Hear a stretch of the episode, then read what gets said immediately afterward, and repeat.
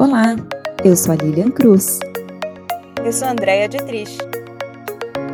E esse é mais um episódio do Ambidestra.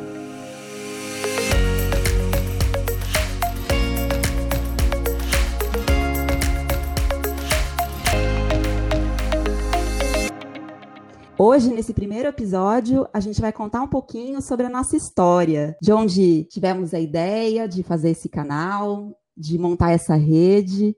A gente vai falar também um pouquinho o que vem pela frente para os próximos encontros que a gente tiver com vocês. Então, espero que vocês curtam a ideia. Nossos canais estão super abertos aí para a gente ouvir, é uma rede, então a gente vai falar um pouquinho sobre isso. Li, por que que então ambidestra, que é esse nome que desperta curiosidade, né? Pois é. Bom, na verdade, eu conheci o conceito de organizações ambidestras, né?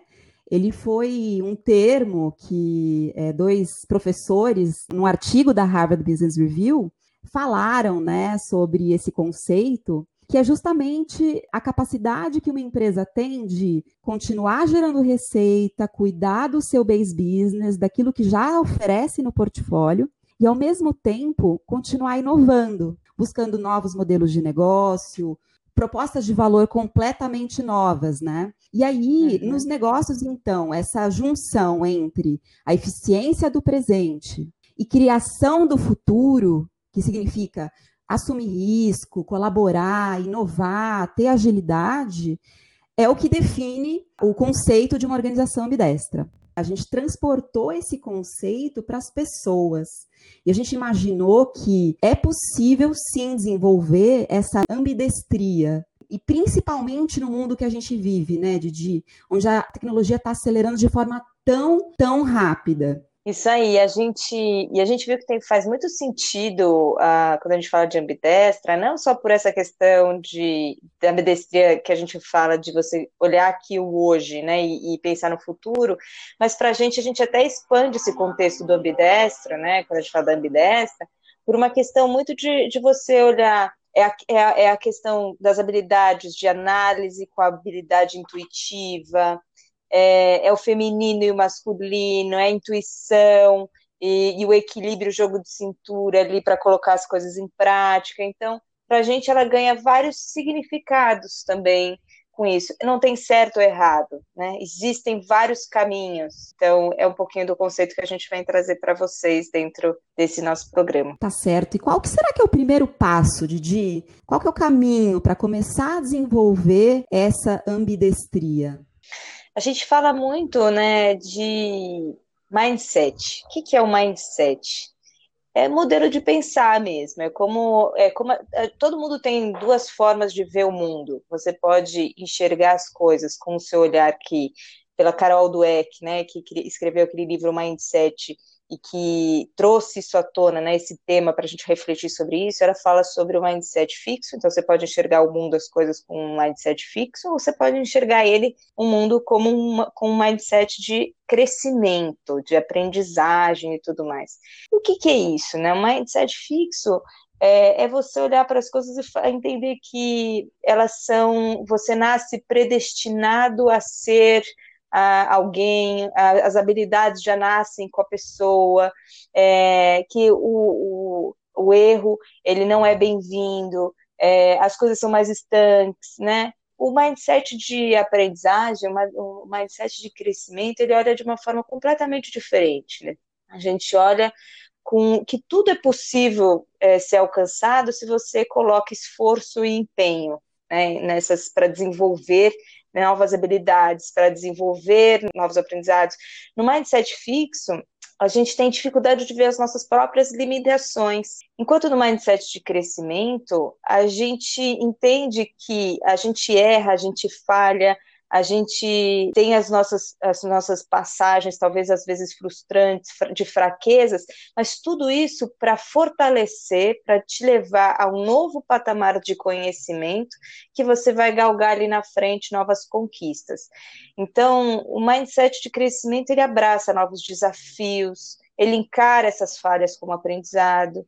A gente vê que o esforço é esse caminho para a excelência. E a gente enfrenta todos os problemas com entusiasmo. Então, é uma lente completamente diferente de ver o mundo, é, e a Carol Dweck no livro, né, ela fala que existem pessoas que. Por que, que existem pessoas que você vê que dão certo, outras não dão certo? Às vezes aquelas que dão certo nem eram as melhores da escola, é, não eram as primeiras da turma. São pessoas que se esforçaram, batalharam muito, né, para chegar onde elas chegaram. Então, é um pouco isso do que a gente fala desse mindset dessa nova economia. Por quê? Porque a gente não vai ter mais certeza de nada, como ali estava falando, a gente está em tempos de aceleração exponencial das tecnologias, consumidor está mudando muito, mercado está mudando muito, as técnicas, os produtos, tudo estão tendo que ser transformados, e a gente vai ter que começar a trabalhar dentro desse novo contexto de extrema complexidade, ambiguidade, vulnerabilidade. Então, só adotando uma mente aberta a, a esse tipo de contexto, né, é que a gente vai conseguir surfar isso tudo e se dar bem e cons conseguir construir o nosso próprio caminho. Muito legal. E você sabe que assim, o que me chamou bastante atenção no livro é que a Carol Dweck ela é psicóloga e ela se questionava, né? Por que será que tem pessoas que lidam bem com, quando erram, que, que, são capazes de aceitar suas falhas, né?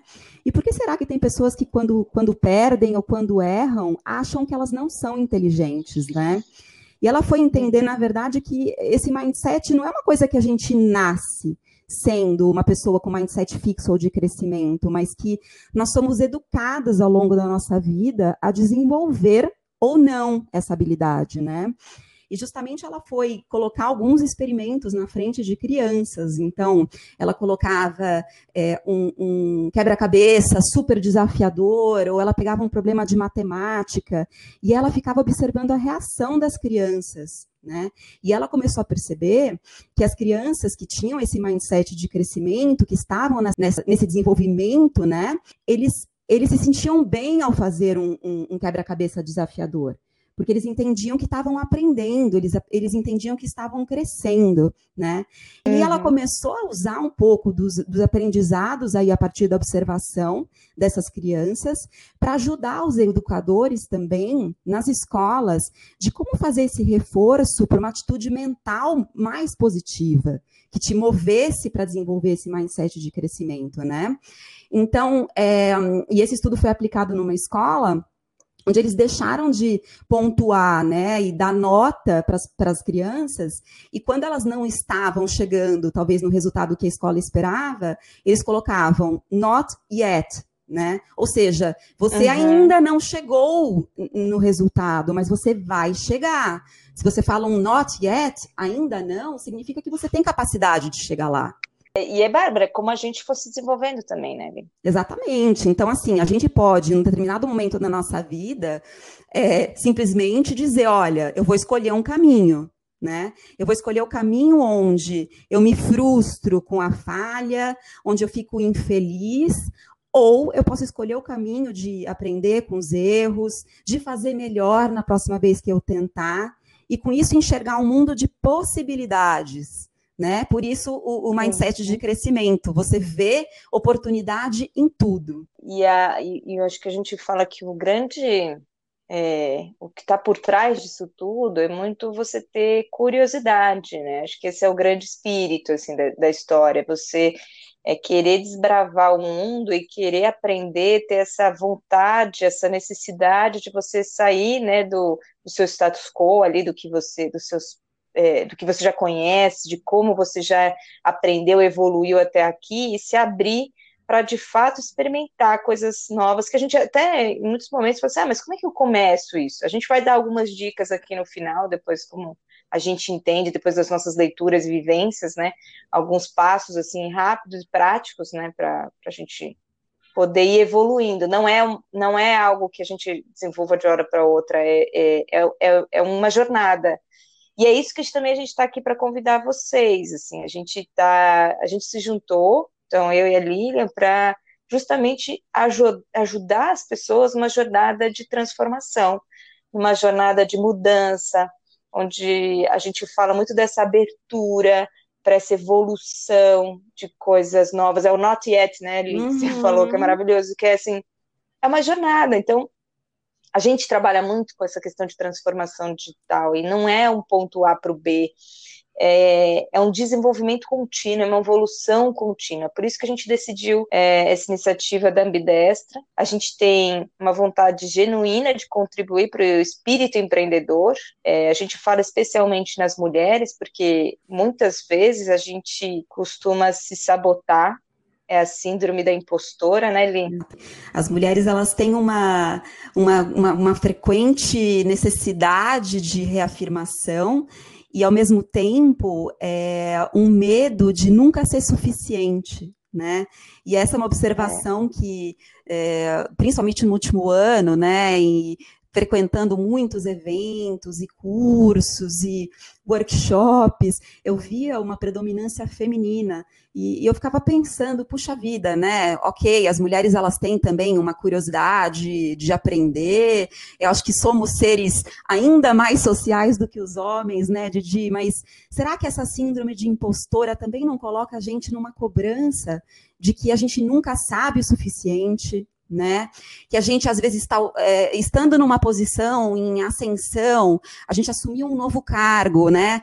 O peso da responsabilidade é tão grande que a gente não se sente capaz, e com isso a gente vai buscar mais e mais ferramentas, né? Então, quer dizer, como que a gente luta contra essa síndrome da impostora para a gente conseguir se sentir de verdade capaz? E que, e que é uma ambiguidade, né? Porque, assim, ao mesmo tempo que é muito importante a gente ter essa curiosidade, essa vontade de aprender é, todo momento coisas novas, a gente tem que olhar isso de uma forma diferente, que é o que você falou. Não como uma síndrome, não com essa síndrome de impostor de que, ah, eu não sou boa o suficiente. Ao contrário, eu não sou boa ainda, talvez, para isso, mas eu vou me, me, aprimorar, vou melhorar, ou já sou muito boa.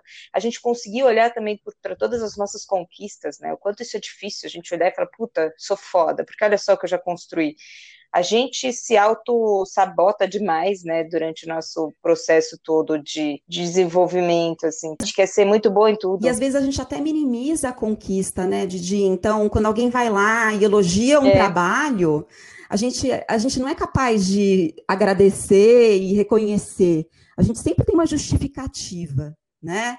Ah, mas isso aí é uma coisa que eu fiz rapidinho, ou, né? Ai, nem me dediquei tanto assim. Então, quer dizer, a gente é. não. A gente não. Parece que a gente está sempre se esforçando mais para ter um reconhecimento que não vem à altura daquele nosso esforço, né? É, e a gente precisa da ajuda de, das próprias mulheres, porque muitas vezes isso acontece no próprio ambiente feminino, né? Das mulheres mesmo julgando umas às outras, né? Você é, falar, ah, putz, chegou lá porque deve ter é, bom relacionamento com fulano, ah, uhum. ah, chegou lá porque não sei o quê.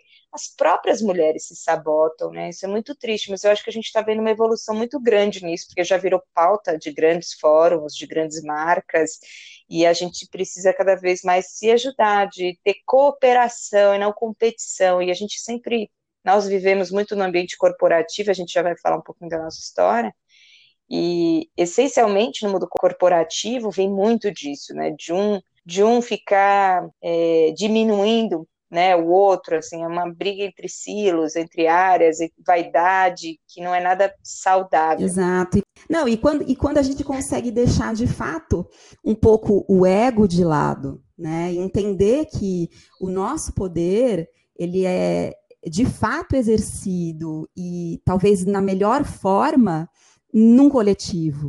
Uhum. Eu acho uhum. que a gente ter, ter escolhido fazer essa jornada aqui, não só em dupla, né? Nós duas, mas ao mesmo tempo uhum. também convidar pessoas para virem junto com a gente, estarem numa rede colaborativa, e a gente entender que é nesse coletivo que, que a gente vai conseguir construir talvez um, uma inteligência muito maior, né? uma capacitação muito maior Isso. do que a gente seria capaz sozinha. E a gente queria falar que não é só. É, a gente fala de, de, espírito empreendedor, normalmente a gente vê na cabeça o empreendedor, que é aquele que abre seu próprio negócio e tudo mais. Não necessariamente a gente está falando sobre isso. Então, por exemplo, eu trabalhei muito no, nos ambientes corporativos, empreendendo dentro do, do ambiente corporativo, é o intraempreendedorismo, né, que a gente fala muito.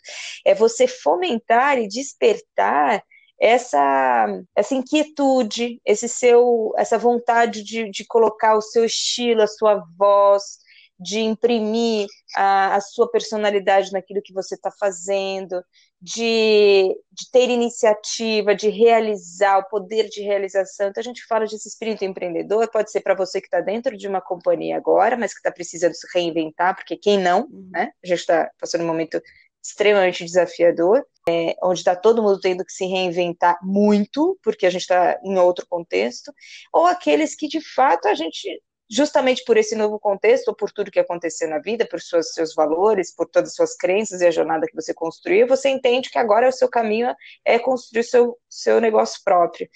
Então, a nossa ideia aqui é, é fazer um, um, um, formato onde a gente vai ter quinzenalmente esse, esse formato podcast, então a gente vai estar aqui trazendo insumos, conhecimentos, é o que a Lilia falou, convidando gente que nos inspira e inspira a rede, porque a gente também não sabe todas as respostas. Aqui a gente está vindo para fazer uma grande curadoria, uma grande facilitação para essa rede se conectar de uma forma muito mais poderosa.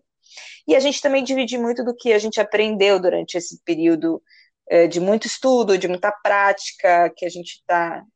É, não de muito, né? De alguns. um pouco tempo aí que a gente está aprendendo, mas essa vontade de dividir mesmo do que a gente vem, vem aprendendo.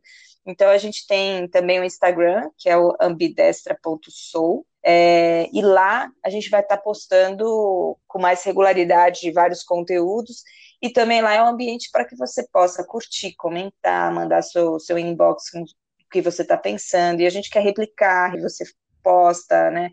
É, então, vamos promover aí essa, essa conexão maior.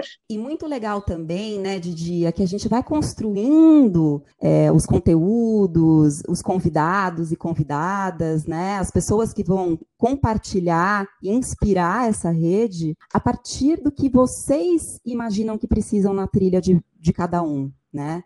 Então, a gente colocou lá no, no ambidestra.soul, é, na nossa bio, um link para uma pesquisa. A gente quer conhecer vocês, a gente quer saber quem está aí do outro lado, buscando esse conhecimento, procurando essa transformação, que momento de vida e de carreira você está, né? E traz para a gente aí o que, que você uhum. quer ouvir, sobre que temas a gente pode falar e até mesmo ideias de quem você quer conhecer, quem que poderia ser um convidado aqui num próximo podcast para estar junto com a gente. É, acho que um grande aprendizado que a gente teve né, uh, em nossos projetos de transformação digital, de aceleração, em todas essas empresas que estão né, numa jornada ou de se reinventar, que são as empresas que são que a gente chama da velha economia, ou até mesmo as empresas da nova economia, antes de começar nosso trabalho, a gente sempre percebe uma necessidade de entender a cultura, de entender quem são as pessoas que estão ali fazendo aquele negócio acontecer. E, invariavelmente, a gente acaba entrando no tema de mindset e cultura. E por isso que a gente está começando o nosso trabalho aqui no Ambidestra, trazendo a pauta dessa questão do mindset de crescimento. Porque na jornada de cada uma, a gente vai ter que encontrar quais são os gatilhos que despertam ou que inibem esse mindset de crescimento na gente. É isso aí. E a gente vai ser usada aqui, dizer então que nesse primeiro capítulo a gente vai contar as nossas histórias. Então, acho que a gente está é, tentando formar essa conexão através do que a gente acredita. Então, é muito importante que a gente consiga passar um pouquinho aqui do que a gente viveu, aprendeu, é, para poder ajudar e dividir isso com, com vocês, né? Então, Li, Conta um pouquinho, como é que surgiu essa história de empreendedorismo para você? Como que você começou seu voo solo? Quando que isso despertou? Olha, eu, eu tive uma carreira bem clássica, vamos dizer assim, né? É, uma, uma, uma, apaixonada por marketing, é, me formei aí em grandes escolas né, de, bem de bens de consumo, como o Rect, passei por nove anos na Nívea, e acabei migrando para o mercado de tecnologia, né? É, porque sempre tive um olhar para a inovação, sempre tive um olhar para o digital, uma paixão enorme que eu tenho por mídia. E então, assim, eu acho que essa questão de entender o que estava acontecendo fora da organização sempre me ajudou também na minha trilha, né, dentro, de, dentro do mundo corporativo. E aí, é, um pouco mais de um ano, né, quando eu saí do mundo corporativo, eu fui realmente investir em estudar em aprender, em continuar aprendendo, né? Porque acho que eu nunca parei de aprender, mesmo não, é, não, estando formalmente, vamos dizer, num programa de MBA ou qualquer coisa do tipo, né? E aí eu fui estudar, né? E quando eu pensei o que, que eu quero aprender, sobre o que, que eu quero aprender mais, foi justamente sobre transformação digital. Então eu fui para a Fundação Dom Cabral, para quem não sabe, né? Ali a região de Minas Gerais é um grande polo tecnológico e de inovação que a gente tem no Brasil. Então fui entender um pouquinho sobre todo esse, esse esse ecossistema aí de, de tecnologia. E também na Califórnia, né, em, em Berkeley, também conseguia ver de ponta a ponta, né? Desde o venture capital, que é quem está colocando, investindo é, em cima das startups, até os corporate ventures, que são áreas dentro da própria empresa, né? Então, quer dizer, aí vem a ambidestria, uma empresa que toca o base business e com o corporate venture olha para o mercado, tem as incubadoras, né, e investimentos da própria empresa no mercado ou soluções que se conectam. E aí, com isso, eu fui começando a trilhar uma carreira mais empreendedora, trabalhando em rede, né? O que é rede? Pois é, Didi. A rede é o que a gente faz parte, né? Onde a gente entende, é, a partir de um, de um desafio de negócio, quais são as competências que a gente tem que trazer para dentro de um time que vai fazer um projeto determinado para aquela empresa. Né? E a gente busca nessa rede de profissionais as melhores competências e forma esses times. Né? Então, em rede, você pode ter é, uma colaboração a, a, partir de um hub de inovação, formando um squad, ou como nós trabalhamos com a Orgânica, né, que é uma aceleradora digital, a gente trabalha é, em projetos onde tem um especialista de branding, com uma pessoa que é mais focada em CRM. Então, essas são as grandes redes que a gente faz parte. Muito bom. E Li, uh, qual foi o seu maior medo? Você tem medo do quê? Olha, eu acho que logo no começo, o medo do desconhecido, o do fazer algo pela primeira vez, era muito constante, né? Então, aí vem aquela voz da impostora, né? Apesar de tanto tempo de carreira, de tantas experiências que a gente teve, a gente falar, caramba, isso é uma coisa que eu nunca fiz antes. E aí vem um certo medo, né? Mas aí eu percebi, Didi, que esse medo é uma coisa que eu vou ter que conviver para sempre agora. Por quê? Porque eu vou estar todos os dias fazendo alguma coisa que eu nunca fiz antes. Esse desconforto, ele vai estar ao meu lado todos os dias. Então, acho que eu aceitei isso um pouco mais, uhum. né? Mas não quer dizer que eu também não tenha medo. Eu acho que a gente tem que combater aquilo com a coragem, a gente tem que ter aquela, aquela segurança do que a gente sabe, do que a gente carrega, e também saber que a gente vai errar, que a gente vai tropeçar, que a gente vai bater a cabeça, né? E qual é o lado é, positivo de ser empreendedor e o negativo? Olha, eu acho que eu nunca tive tanta satisfação e prazer é, em, em, em propor coisas que eu acredite de verdade. Eu acho que é, isso é uma satisfação enorme que você tem quando você se liberta um pouco da, das amarras que, que no corporativo acabam te, te segurando, né? A gente, quando está ali empreendendo, a gente tem que sim falar aquilo que a gente pensa, sim falar aquilo que a gente acredita, né? A gente não tem que ter medo de falar a verdade. E quantas vezes a gente não se coloca na frente do cliente, a gente pensa, né? Eu vou ter que falar algumas coisas aqui para esse cliente que eu tenho certeza que ele não vai gostar. E ainda assim a gente fala. Então, acho que isso de você realmente estar tá consistente entre aquilo que você pensa né? Aquilo que você fala e como você age, eu acho que é a grande satisfação que, que, que eu tenho hoje. E que deveria ser no você, mesmo você estando no ambiente corporativo, deveria ser isso, né? Então a gente tem que se destraver mais para justamente ter isso, essas provocações também dentro do ambiente corporativo. É, que né? infelizmente. Né? É que a gente vai aprendendo a ser, a não mudar, não, não andar assim, né? A gente vai aprendendo que não é essa. Exato, existe jogo. um termo né, que fala sobre o second job, né? O second job que a gente exerce quando a gente está numa cadeira corporativa. que é esse segundo papel que a gente desempenha politicamente, que é aquilo que a gente precisa fazer nos bastidores para que nossas ideias sejam aceitas e aprovadas. São aquelas relações que a gente precisa uhum. construir, uhum. né, para conseguir navegar ali naquela organização, entre os diferentes stakeholders, os níveis. Então, quer dizer, se a gente estivesse realmente colocando nossa energia em exercer o que é o first job, né, aquilo que a gente foi contratado, né, o, o quanto mais que a gente poderia entregar, né, o quanto mais que a gente poderia realmente ter resultado se a gente não tivesse dispersando tanta energia nesse second job. E os seus maiores e o lado ruim de empreender? Olha, eu acho que o lado difícil quando a gente está empreendendo está é, tá, um pouco relacionado com aquele ponto que eu falei do medo, né? É, da gente estar tá fazendo coisas pela primeira vez, da gente às vezes não saber o caminho e a gente ir por uma tentativa e erro. E eu acho que é, o difícil também é a gente se sentir sozinha. Às vezes a gente não, não sabe em quem se apoiar. E depois a gente acaba descobrindo, né, que talvez se a gente tivesse perguntado para alguém, a gente teria tido um, um, uma atitude diferente, a gente teria escolhido um caminho diferente, né? Então acho que tem um pouco de solidão. Esse para mim é um lado difícil aí, né, nessa jornada empreendedora. Didi, conta um pouquinho então sobre a sua história, né? Como que você chegou até aqui?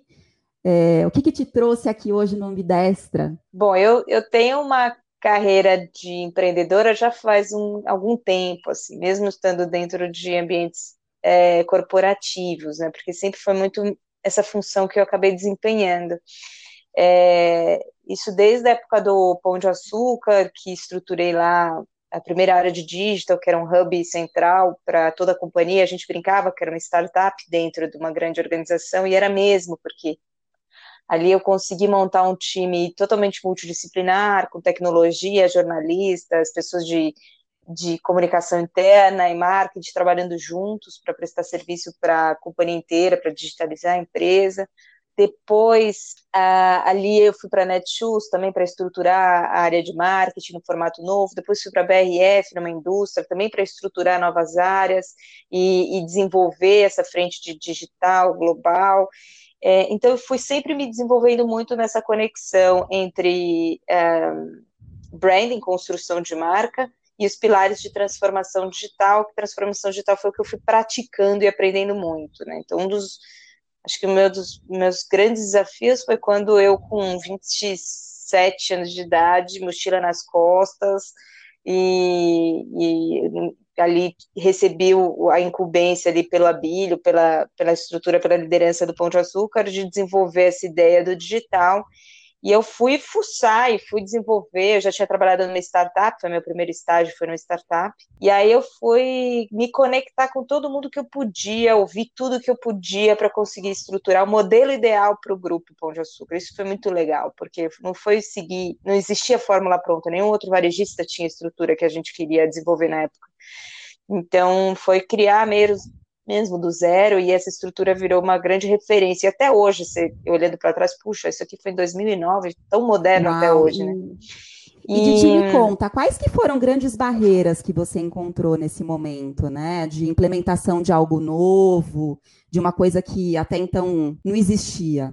Ah, primeiro que eu era muito nova ainda nessa frente de estruturação de equipes e áreas, e eu li tive que formatar isso do zero e sem benchmark, sem referência, então é, foi muito exercício criativo e muito de conexão com. Eu peguei o Eric, que trabalhava comigo no outro prédio em tecnologia, falei, você vem comigo, então a gente foi uma dupla inseparável ali para a concepção do negócio do zero, pensei tecnologia e marketing juntos. Então, construir alianças para mim foi muito importante. É, outro desafio foi muito a, a questão da vaidade interna mesmo dentro da organização, porque a gente estava num momento de reajuste ali de orçamento, de verba, e varejo, a a, pelo menos ali era a nossa realidade, todo meio do ano você tinha uma revisitação da verba e tudo que você tinha planejado ia ter que ser reconfigurado. E ali a gente, nesse momento de, de readequar despesas, etc., e de repente a companhia falando, não, vai, você tem aqui X milhões, vamos embora, vamos fazer. Então, rolava muito esse papo interno de como assim ela está ali nascendo uma área interna, contratando 15 neguinhos com projetos e tal, e a gente aqui tendo que cortar despesa. Então, é, esse olhar foi muito difícil também, e também por ser uma área transversal, então é, eu tive que lidar muito com essa questão de, de, silos, né? De tipo, como assim eu vou ter que agora dividir a minha estratégia com você para você desenvolver a frente digital? Eu quero fazer isso e não e, e, e, as barreiras de você ir aos poucos falando, não sou eu que vou fazer sozinho, eu estou aqui para servir junto com você para a estratégia do seu negócio, do pão de açúcar, do extra, das marcas exclusivas, que era TAEC e tudo mais. Então, é, essa questão de você entrar dentro das estruturas, é, conseguir se posicionar e ter valor para fazer andar mais junto com as áreas de negócio. Eu nunca consegui andar sozinha. O pão, naquele momento, estava desenvolvendo a habilidade da ambidestria organizacional, né? Total. Estava investindo no novo, entendia que aquilo era onde a gente tinha que estar, e tinha que mover as estruturas internas para fazer se direcionar para isso. Só que você não consegue fazer isso de, da noite para o dia. Então a gente apartou time, apartou verba, foco, para justamente conseguir sair, porque senão, é, idealmente, parte do meu time teria que estar tá dentro das áreas de negócio. Só que a gente entendia que se eu jogasse alguém de digital lá dentro, no dia seguinte ela estava fazendo tabloide e folheteria uhum. para loja física. É, porque a gente tem recursos muito escassos no varejo.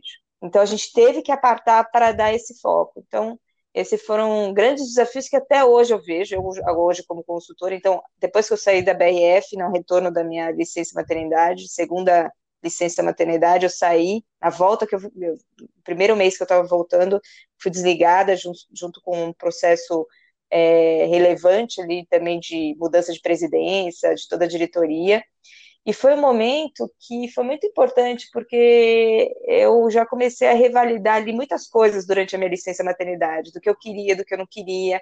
Porque no mundo, na nossa passagem, a gente vai muito aprendendo com exemplos bons, mas Exato. também exemplos ruins, do que você não quer seguir, do que você não quer mais para você. Então, eu vi, tinha vivido isso há algum tempo, e aí eu falei, não, então tem coisas aqui que eu quero voltar a me conectar com minha essência de startups, de negócios digitais, é, eu quero ter mais liberdade, autonomia para dar meu ponto de vista, porque o que, que, adianta você estar dentro de uma organização que você tem que ficar adivinhando o que, que o VP, o que, que o diretor, que o presidente quer? Não adianta nada disso. E você então, acha que então, então um grande, um grande disparo gente... aí, um gatilho, né, para essa jornada empreendedora tem a ver com um processo de autoconhecimento, de busca da sua essência, da definição do seu propósito? Conta para gente foi fundamental. Então, logo que eu saí, foi o processo que eu fui fazer, e eu indico para todo mundo, e sempre falo isso, de autorreflexão, para ver o que, que fazia sentido para mim como pessoa, numa visão mais holística de é, não só a minha trilha de, ah, vou mandar currículo, vou fazer isso, vou abrir aquilo. Não, ao contrário, é assim, o que, que faz sentido para mim? O que, que eu quero fazer? Porque no, no, mundo, na minha vida, eu fui muito indo junto, né? Ah, alguém ia para uma, foi para uma empresa e me levou para fazer isso. Aí a outra me indicou para isso, eu fui.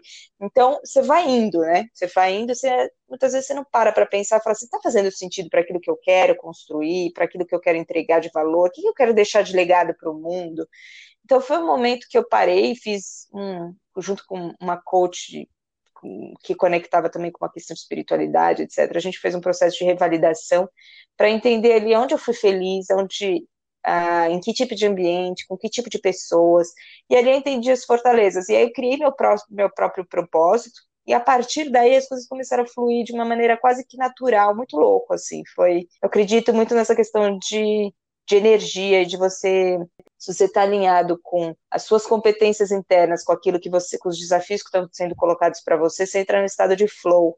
É um estado de flow onde você não consegue desconectar o que, que é trabalho, o que, que é prazer, porque é tudo meio que junto. É, e aí também mora um perigo, né? Porque para mim eu não tenho limite de é trabalho ou não é, vou indo, né? Então até tem que ter essa disciplina de momento de parar, porque senão realmente você fica. É, mas eu acho que assim. tem a ver com a gente ter encontrado de fato uma paixão, né, Didi? Eu me identifico também, porque Total. É, o workaholic é uma palavra que carrega tanta coisa negativa, né? Mas a gente ser apaixonado por aquilo que a gente faz deveria ser a regra para todo mundo né? Tudo bem que o trabalho, Total, o trabalho exato. por si só, né, na, na, origem da palavra, carrega quase que o peso de uma punição, mas a paixão, né, quando você encontra um lugar onde você gosta do que você faz, você faz aquilo muito bem e você ainda é reconhecido e tem sucesso, como não ter paixão, né? Maravilhoso. E é isso, e é isso que vai ser o futuro, né? A gente falou sobre rede, assim, é isso que eu acredito e a gente estuda e a gente vive, a gente vive em rede, então eu não faço nada sozinha, eu tenho a minha consultoria e trago sempre pessoas que têm muita afinidade com com o projeto, né, com, de comportamento, com uma, habilidades comportamentais e técnicas para solucionar aquele desafio daquele cliente.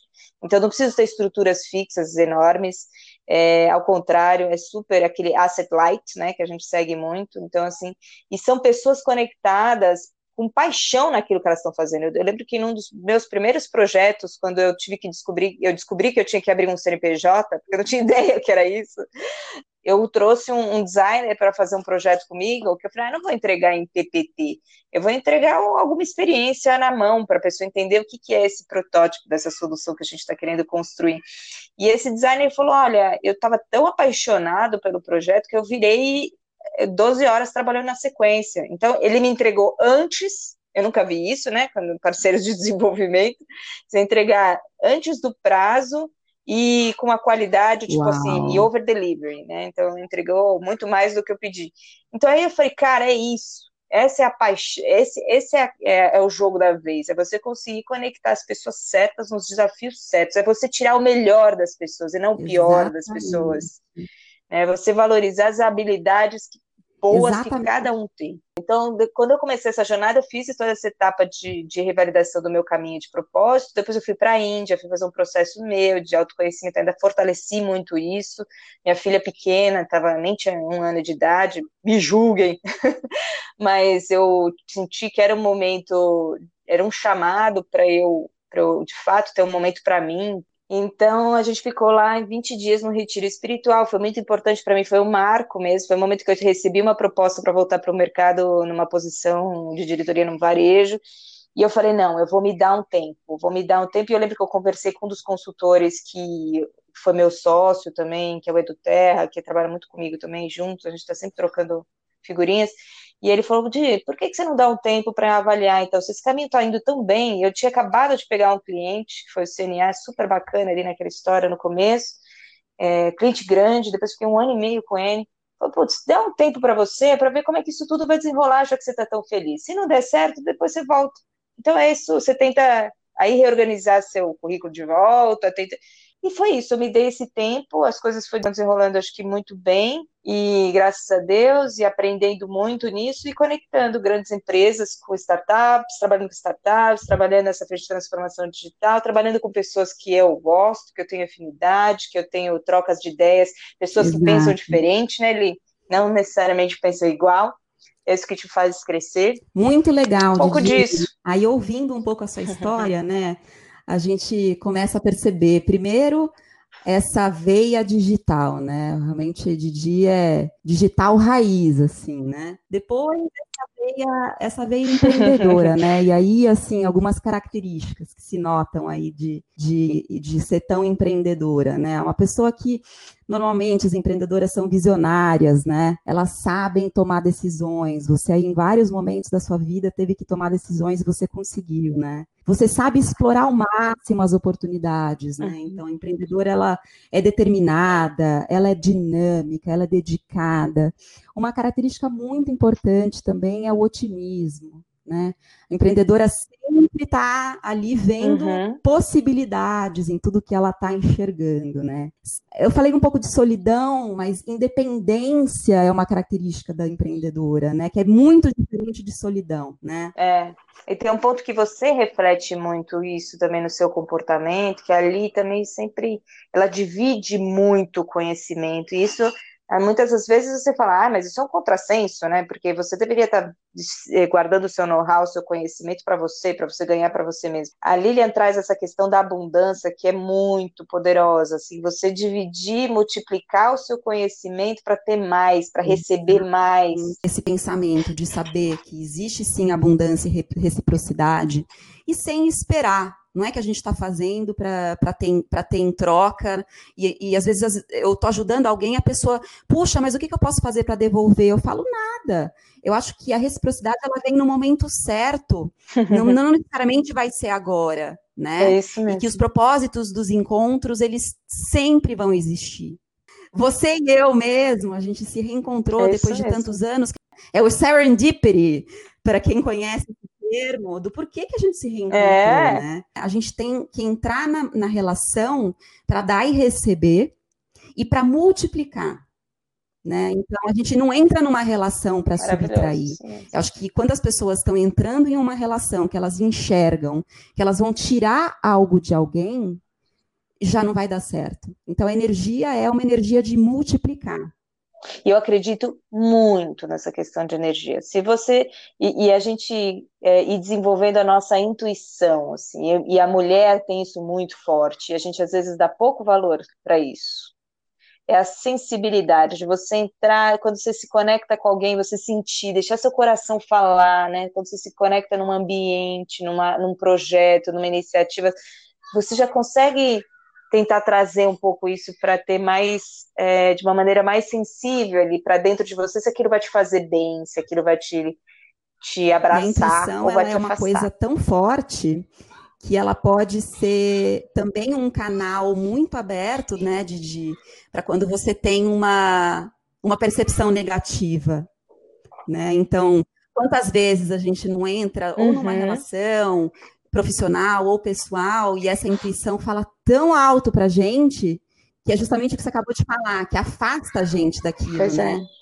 Então vamos para as nossas dicas finais, Didi. Acho que se puder resumir aqui, né, esse tempo que a gente ficou conversando. Primeiro passo aí, né? Quais são os grandes movimentos que as pessoas podem ter para começar a desenvolver esse mindset? O primeiro ponto aqui que a gente vai falar para ir fechando o nosso episódio aqui com os, os nossos achados finais Vamos falar que o primeiro deles é abraçar o mindset fixo e entender que a gente tem os dois mindsets. Então, o que, que isso quer dizer? É, eu vi uma palestra de uma professora da Fundação do, do Cabral que ela falava sobre isso. Assim, quando você está indo viajar de avião, é, você fica ali revisando para o piloto ter um mindset fixo, tudo certinho, de não testar nada de errado, de seguir aquilo que ele aprendeu a vida inteira é, para fazer um, um voo pleno, certo? Quando você está no ar e começa a ter turbulência, você começa a chacoalhar o avião, você fala, ferrou, eu estou torcendo para que esse é, piloto tenha mindset de crescimento, ou seja, que ele se vire nos 30 para ele achar alguma nova fórmula aí para não deixar o avião cair. Então, a gente, em todas as situações, a gente vai conviver sempre com o mindset fixo e o mindset de crescimento. Então, eu achei ótimo isso para gente, para ilustrar que não é um ou outro, são os dois, é, e que a gente precisa desenvolver muito, só a gente precisa prestar atenção, que se às vezes a gente está só no fixo, muito a gente vai precisar bom. desenvolver o outro. O ponto é a gente começar a, a, perceber, e aí é um processo muito né, de autoconhecimento, de sensibilidade, o que, que é que desencadeia na gente aquele mindset fixo. Né? Quais são os grandes gatilhos mentais que colocam a gente numa atitude mental fixa? Né? Então, às vezes isso acontece quando a gente é, é, é chamado para assumir fazer alguma coisa nova, ou quando vem um grande desafio pela nossa frente, né?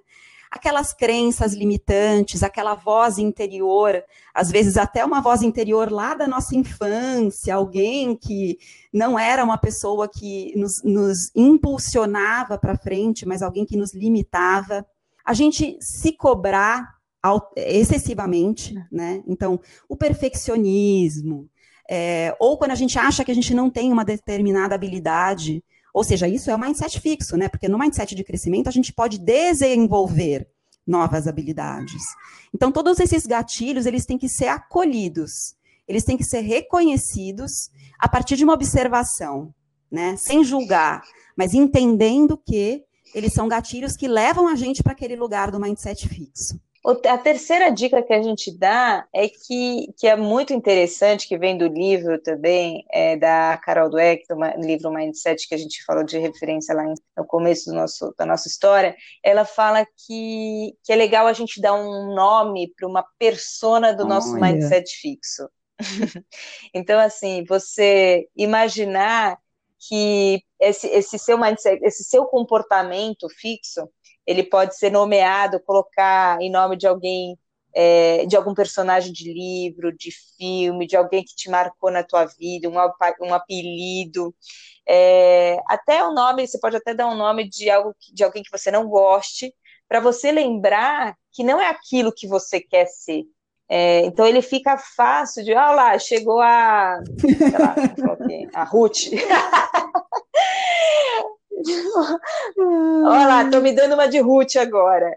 Então, é legal para a gente poder, depois que eu identifiquei, que a Lilian falou nesse ponto 2, identifiquei quais são os meus gatilhos que não são legais, que me deixam ser uma pessoa egoísta, fechada, ou crítica, ou etc. Putz, eu começo a dar esse apelido. Né? Você começa a educar a Ruth, né? Você começa a dizer para ela, né? Eu sou a Raquel.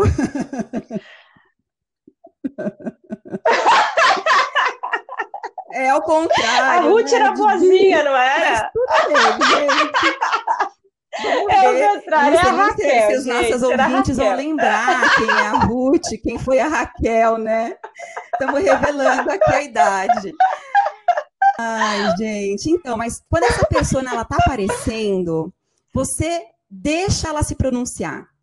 O que que acontece então, né? Quando essa pessoa aparece, é, ela tem um papel, né? Esse mindset fixo, ele existe para proteger a gente, né? Ele, ele te coloca em segurança. Por quê? Porque o mindset fixo é aquele que te fala, cuidado, né? Só que ao mesmo tempo que ele te fala cuidado, ele te limita. Então você presta atenção. Quando ele aparece, ou ela, né, a Ruth, é, o que, que ela te faz pensar? Como é que ela te faz sentir? né? O que, que ela te faz como ela te faz agir, como que ela de alguma forma afeta quem está ao seu redor. Quanto mais atenta, quanto mais consciente você tiver da presença da Ruth ali, né? Você começa ou da Raquel, né? Ou da você Raquel. consegue passar de um mindset para o outro e entrar num mundo completamente novo né? Onde em um lado, no mundo fixo, tem estrutura, tem controle, tem coisas muito importantes, do outro lado tem o mundo de, tudo que é mutável, de tudo que é sonho, de tudo que é busca por conhecimento, de tudo que é por aprendizados novos, tá certo? Então, esse mundo é um mundo de descobertas. Então, você tem que deixar é, conscientemente, né, que você entenda esses dois mindsets, em que momento você está em um ou em outro para você poder navegar. Por fim, é fechar aqui com, com o quinto ponto, que a gente fala que a aprendizagem está em todo lugar, então essa abertura que a gente está falando de tem autopercepção, autodesenvolvimento, mas também a gente começar a se abrir para aquele café que você que alguém te chama para tomar você fala, ah, para que que eu, essa pessoa não vai me agregar nada? Sempre te agrega alguma coisa. Almoçar com pessoas que às vezes pensam diferente de você, que estão fora daquele seu círculo ali, que você fica sempre, que você almoça sempre, que você se relaciona sempre. Isso tudo traz novos conhecimentos. Quando você está numa reunião e tem uma outra pessoa ali apresentando e você fica lá no teu mundo olhando as suas coisas, porque ah, não tenho nada a ver com isso. Aquilo que ela está falando pode de alguma forma aquela experiência que ela vivência pode te trazer ganhos e aprendizados importantes. Se alguém vem te dar feedback sobre o seu trabalho, por que não parar e ouvir, putz, deixa eu entender mais o que você está falando, qual é o seu ponto de vista, entender os contrapontos. Se alguém vem é, com novos conhecimentos, que normalmente a gente né, tem essa característica de você ser reativo e falar assim, ah, putz, o que, que essa pessoa está dando pitaco nas minhas coisas? Às vezes não é pitaco, às vezes realmente é um olhar diferente, novo, que pode fazer toda a diferença para você. Por que não abraçar esses novos contextos é, e tentar usar isso no seu dia a dia? Isso é aprendizagem contínua. Você não precisa esperar um EAD, fazer um MBA, ir para Berkeley. Que bom que a Lilian teve essa oportunidade para lá. Eu não tive, me arrependo. Mas enfim, não tive essa oportunidade. Então eu procuro aprender em todas as minhas, os meus relacionamentos possíveis, em todas as leituras, sites, tudo que eu puder. E fala, né? Falam-se que a gente precisa de mais de 10 mil horas para desenvolver uma nova aptidão. Ou seja, a gente pode desenvolver tudo o que a gente quiser desenvolver. Acho que isso é um processo, né? O aprender, o reaprender uhum. e o desaprender, né? O quanto que a gente carrega, às vezes, o peso do que a gente já sabe, do que a gente já fez, e que essa bagagem não serve mais. Né? A gente tem que ter humildade também para reconhecer e para colocar e deixar de usar, talvez, algumas coisas que não servem no contexto de hoje, né, Didi? É isso aí. E estamos chegando então no fim do nosso primeiro episódio, que a gente está muito feliz por esse nosso primeiro encontro, esse projeto nascendo, saindo, tomando forma. O que, que vem por aí, né, Li? A gente, a gente vai Isso falar aí, sobre MTP, MTP. Que, e em português significa qual que é o nosso propósito massivo transformador, que muitas organizações aí estão definindo, buscando, e que as pessoas às vezes deixam de olhar para si mesmas, né, para encontrar qual é esse grande propósito massivo transformador pessoal. A gente vai falar um pouquinho sobre isso. Vamos ter uma convidada para falar sobre isso com a gente. Depois a gente vai ter temas de empatia, a gente vai ajudar e dar dicas também sobre canvas de modelo de negócio, que é como você estruturar a sua ideia, e depois como colocar tudo isso em prática. A gente vai trazer pessoas que trabalham com aceleradoras, é, como é que a gente consegue investimento, como é que a gente consegue validar nossa proposta de valor, como fazer um pitch. Enfim, vai ser uma jornada muito bacana, e como a gente falou lá em cima, sem um formato definido. Vocês vão ver que o podcast vai estar sempre aqui a cada 15 dias, mas a gente vai promover encontros, vamos promover é, exercícios, vai ser bem interessante. Qual é o nosso desafio, então, para a semana que vem, para o próximo encontro, Li? Para a semana que vem, não, para daqui 15 dias, quando a gente tiver o próximo encontro de MTP. Olha, tá é você buscar adotar nas próximas semanas um comportamento de turista. Né? O que é esse comportamento de turista? Quando a gente está conhecendo um ambiente novo, a gente vai, a gente come coisas que a gente não imaginava comer antes, a gente conversa com pessoas que a gente nunca tinha conhecido, a gente se é, propõe até a falar uma língua que a gente nunca aprendeu, né? E a gente vai um pouco para aquilo que a gente chama de periferia, né? Que é o ambiente que a gente não está acostumado a viver, né?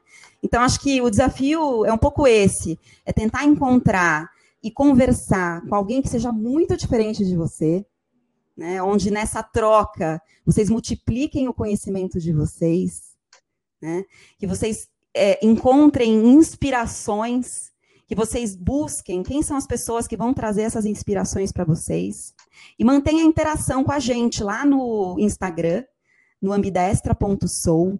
A gente vai soltar bastante conteúdo por lá também, e é um canal que a gente quer receber também feedback.